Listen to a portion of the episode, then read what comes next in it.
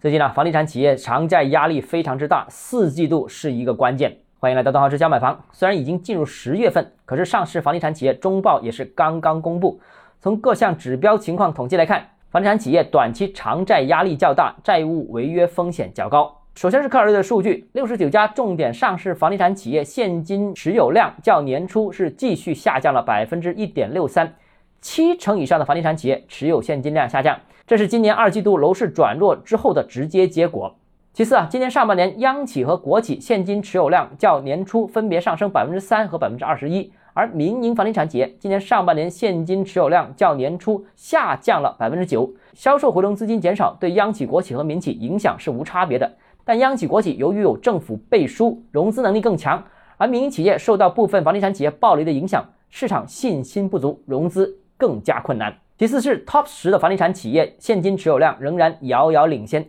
较年初的时候上升了零点六八个百分点，